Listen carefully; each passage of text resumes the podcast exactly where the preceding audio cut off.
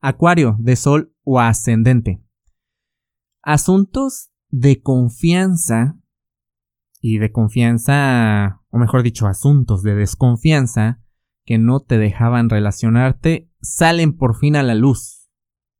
La oportunidad de trabajarlo, pero el trabajo va a comenzar con eliminar esos patrones de, defensiva.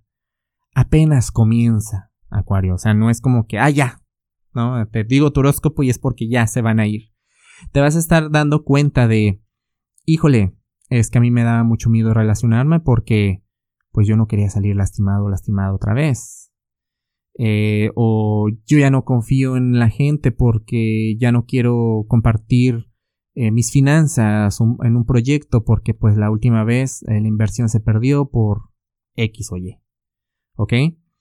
Entonces, yo aquí lo que te recomiendo es que si ya te estás dando cuenta, lo empieces a trabajar de una manera más consciente. Y que no porque en el pasado alguien te lastimó o alguien te, te, te defraudó, quiere decir no quiere decir que la persona esta nueva que se te está apareciendo en tu vida o las personas que se te están apareciendo en tu vida vayan a hacer lo mismo. ¿Ok? Entonces, esto también te puede estar generando una nueva manera de estabilidad, ¿sí? Y tiene que comenzar desde, nomás te lo voy a poner así, tiene que comenzar desde tu hogar, desde tu núcleo, ¿ok?